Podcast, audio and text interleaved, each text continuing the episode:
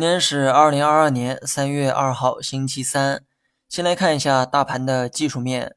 不过我得先把丑话说在前头哈。消息面如果有变数，技术面的判断可以直接忽略。谈技术主要是为了迎合多数人的口味。整体来看，市场依旧保持横盘的趋势。昨天呢，我提到了三条均线，也就是五十、二十日均线。大盘站在三条线之上，那么你就可以稍微的偏向乐观。有人问，如果跌破下面的均线又该怎么办？应该转为悲观吗？悲观呢？我觉得没有必要哈，只要保持中立就好。大方向始终按照横盘预期，但横盘呢不可能永远的持续，早晚有一天会选择方向。如果此时大盘站在均线的上方，那么就更倾向于向上选择方向；站在均线下方，则更倾向于继续横盘。或者可以理解为横盘的时间会进一步的拉长，所以说跌破均线也没那么糟糕，只是预期上转为中性了而已。趋势上将继续保持横盘，就像过去的一个月那样。目前大盘呢还勉强保持在均线上方，如果这个时候能收出一根阳线，将会很大程度上提升看涨的预期。所以明天走势很可能成为技术面的关键，大家呢不妨期待一下。明天收一根阳线，那么向上突破的决心就有可能被点燃。如果没有收阳线，那就只能继续保持中立的一个态度。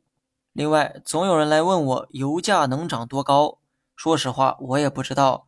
我看有些机构预测布伦特原油能涨到一百五，这个预测啊多少有一些激进。不过目前原油的走势啊依旧是没有回调的迹象。从技术面来看呢，正在走多头的行情。从基本面来看，俄乌局势一时半会儿也不会消停，那么油价除了继续看涨，也没有其他办法。不过短期的涨速实在是太快，不建议大家呢追高去博弈。那么现在听说老美那边也已经开始释放石油储备，以抵消日益严重的通胀。这个举动呢倒是合乎情理哈。现在呢就属漂亮国通胀最为严重，如果油价持续的上涨，会直接推高全社会的生产成本。届时的通胀压力啊只会更大。至于老美的这个举动能起到多大效果还不得而知。至少目前油价还很坚挺，没看出任何回落的迹象。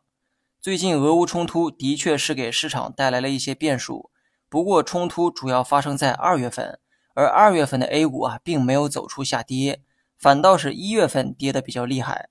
所以呢，有人觉得老美加息可能比战争更可怕。其实呢，我完全不同意这种看法。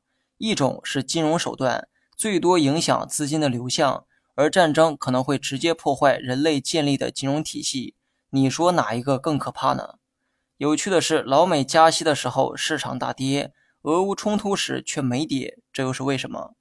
我认为唯一的解释就是情绪在作怪。老美加息刚好赶上国内机构调仓，热门行业的暴跌让人们感受到了恐惧。